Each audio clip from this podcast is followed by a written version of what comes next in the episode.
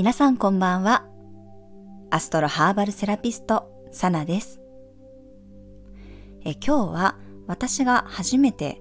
カードを買った時のことをお話ししようかなと思います。まあ、タロットこういうカードにね、触れたきっかけと言いますか。うん、ただ正直ね、なんでカードに興味を持ったのかっていうのはあんまり記憶がないんです。まあ、というのも、私ブログにもね書いたんですけど、まあ、自分の結構子供時代が、まあ、悲惨だったというか、うん、すごいね現実逃避したくて多分しょうがなかったんだろうなって今思うとわかるんですよね。だけどその時はなんかとくとにかくなんかねここじゃないどこかに行きたいっていう気持ちがめちゃくちゃ強くてだからある日突然ねそれこそなんか魔法使いが現れて私をここからどっか違う世界に連れてってくれないかなみたいな今でいうあの異世界転生ですよね。ああいうのにすっごく憧れてたんですよ。だからとにかくなんか常に何かを妄想してたりね非現実なことばっかり考えてなんかこう今じゃないどこかに自分を隠してたというかね置いてたんだなっていうのをすごく感じます、まあ、それは自分で先生術をね勉強した時に私の場合12ハウスに太陽があるのでああまさにそうかちょっと違うところに自分を隠したかったんだなみたいなそういうあのことが分かったりもしたんですけどね、まあ、その時は全然星読みのことは何も分かっていなかったのでただただスピリチュアルなことに興味があったっていう感じでした。なので、まあ、本を読むのもねすごく好きだったんですけど、まあ、魔女になる方法とかね魔術の本とかね、うん、魔法使いの本とかねそういう本ばっかり読んでましたね。そう、だからこそなんかその自然な流れで、それこそダウジングもね、あの五円玉に糸を通してやったりとか、夢占いの本、夢もね、結構いろんななんかこう変わった夢を見ることが多くて、その意味は何なんだろうみたいな感じで、夢占いの本も持ってたりとかしましたね。で、その当時、今思い返すと、すごくね、不思議な体験をいっぱいしてたんですけど、でもなんか自分にとってそれは何も驚くことじゃなくてむしろなんか当たり前な感覚で全部受け取ってたんですよね。だからなんかダウジングも当たるのが当たり前みたいな感覚でずっと使っていて何かそのなくし物をした時もダウジングで見つけたりとかそういうことをね普通に本当に受け入れてやっていた幼少期だったかなと思います。だからその流れでね、まあ、タロットに興味を持ったのもあの不思議じゃないのかなと思います。うん、でただねやっぱり結構タロット高かったんですよね。だからこそあのお年玉貯めてねお小遣い貯めてね頑張って買ったんですよね。それが小学校4年生の時であの普通のね本屋さんで解説書とカードがセットになってるものを買ったんですけどあの子供向けとかじゃなくてねもうガチなやつを買ったんですよね。でその当時はねそのネットで何でも調べられた時代じゃなかったからなんか最初どのカードを買うといいとかもわかんなかったんですよ。今だったらねやっぱりあのウェイト版のねあのタロットがいいですよとかいろいろわかると思うんですけどその当時は自分も子供だったし何もその調べる術がなかったのでとにかく本屋さんに行ってあったものを買った。そんな感じでした。でそれが本当になんかもうね、物々しい絵柄のタロットだったんですよね。でまあ解説書を読んでもやっぱり難しいわけですよ。何が書いてあるのかもね、理解するのがちょっと難しいぐらいで。だけど、まあ、なんかやっぱりね、楽しくて、自分でなんか質問をしては引いて、そして解説書を読むっていうことを繰り返していました。だから当時はもう全然ね、スプレッドとか使ってなくて、まあ私今でも基本的にね、スプレッドとかあんまり取らない、あの、見ないですね。自由な感じで本当に引く。本当に子供の時、あの、触った感覚のままやってるっていう感じなので、なんかこの形でやるとか、そういうなんか、いわゆるこのタロットのひな形みたいなやり方は、本当全然採用してないです。うん、でそんな感じでね占うんですけど、まあ、子供の時って言ってもそんなになんかこうなんだろう質問がないわけですよやっぱりあのそれも私その自分がそういうスピリチュアルなことを好きだっていうことを一切誰にもやっぱり言ってなかったし友達ともそんなの話題にしたことがないのでだから、まあ、延々とやっぱり自分のこととかを占うわけですよね。だけど、ネタに尽きるんですよ。うん、それで何を思ったか、あの、ある日ね、弟のことを占ったんですよね。で、私、弟とはすごく年が離れていて、私が小5か小6の時に、あの、弟が小1だったので、まあ、当時小4だからまだ弟が幼稚園とか保育園に行ってる時だったんですよね。なんでか知らないんですけど、その弟の健康運を占ったんです。そしたらね、もうめっちゃくちゃなんか怖いね、死神のカードが出てきて、もうまさに、うん、骸骨、ザ死神、あの大ぶりの鎌を持った、あのー、振りかざしている死神の絵柄が出てきて、え、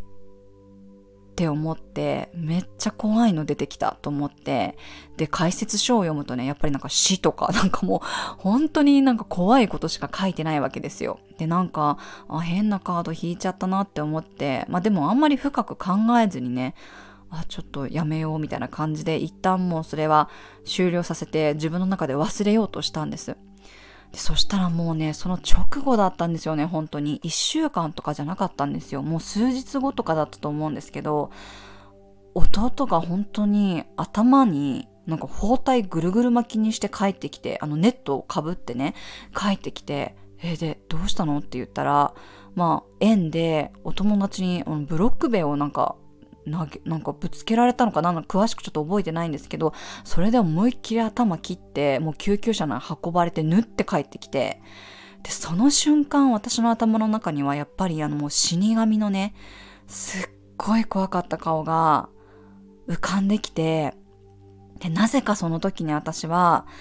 これねあの今だったら言えるんですけど、絶対にタロットって別に不吉なものをね、呼び込むものじゃないんです。だけど、子供だった私にはそれが本当に怖くて、なんかね、私のせいでそうなったって思っちゃったんです。私が死神のカードを引いたから、弟がこんな目にあったんだって、なんかその時はそんな風に感じてしまって、もう急になんか怖くてしょうがなくなっちゃって、で、それがあったから、なんか今ももうすっごい鳥肌立ってるんですけど、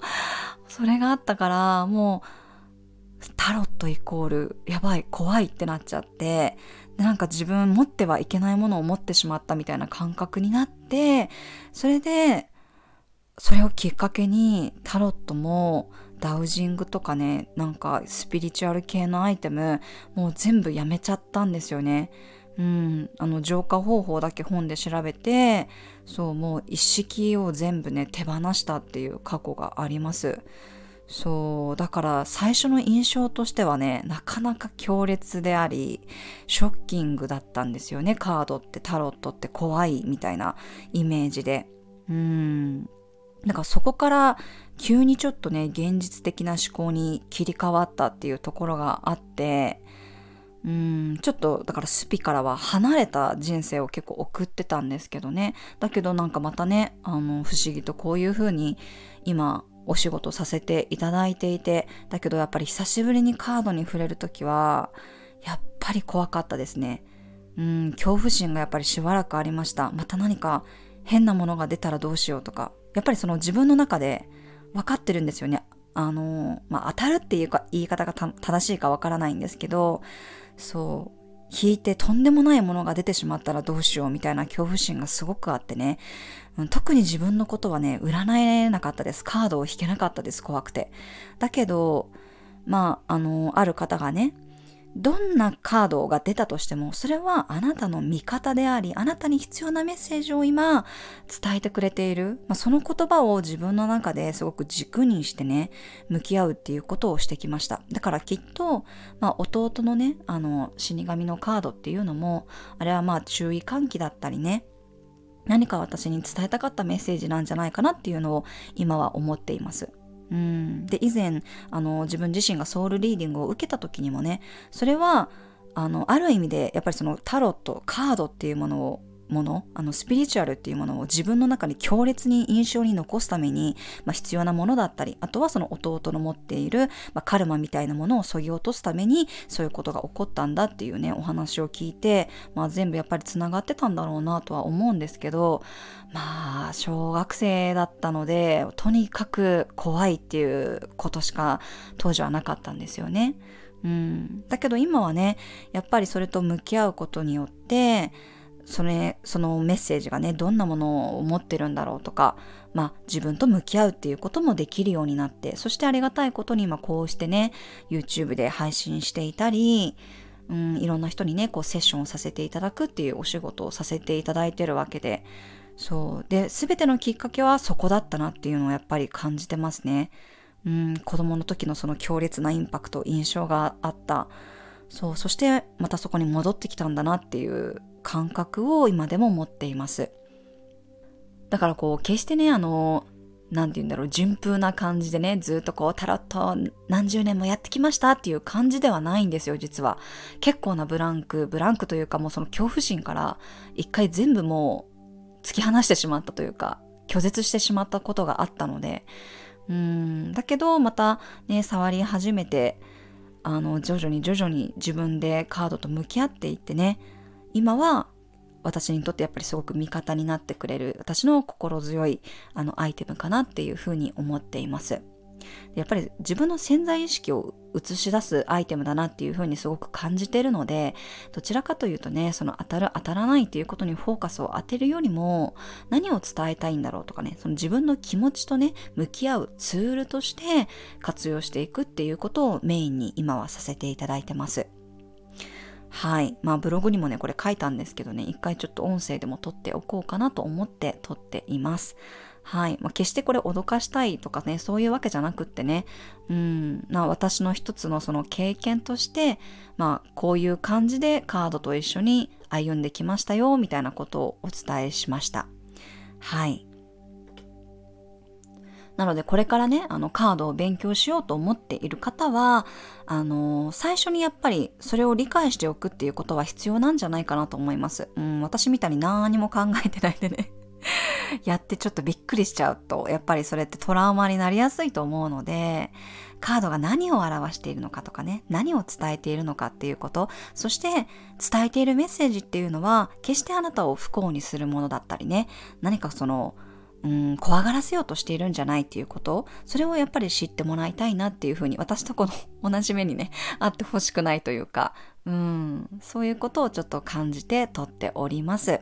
はい。そして私の場合はね、もう完全に独学で誰かに習ったっていうことはなくて、まあ、自分で弾きながら感じたものを伝えているっていう感じで、もちろん最初はあの本をね、読んでそういうふうにいちいち意味を調べたりとかはしてましたけど、はい。うん、そういうふうになんか自分で別に本を読みながらでもね、できるんじゃないかなと思いますね。で、今はもう特に本当にね、便利な時代でね、YouTube で全部解説してくれてる人もいるし、ね、本もたくさんこう種類があってね、読みやすい本もたくさんあるので、まあ、そういうものを見ながら、だけど私はやっぱりインプットしてるだけじゃね、絶対覚えられないと思ってるので、必ずやっぱりアウトプットするっていうことが大事、人に実際に伝えるっていうことが大事になってくると思うので、まずは毎日ね、自分でこう、ワンオラクルみたいな感じで、1枚ね、このカード引きして、あの、記録してみるっていうこともいいと思いますし、それに慣れてきたら、今度はね、人のことを見るとか、あとはね、YouTube でもいいと思うし、こういう音声配信でもいいので、とにかくやってみるっていうことを大事にしていただきたいかなと思います。はい。今日はこんな感じになります。まあ、私がね、最初カードとのあの、退治した時の話とか、まあ、トラウマとかね、そういうことをお伝えさせていただきました。何かご質問等ありましたら、レターや公式 LINE の方で受け付けております。最後までご視聴いただきありがとうございました。それでは皆さん、素敵な夜をお過ごしください。おやすみなさい。また明日。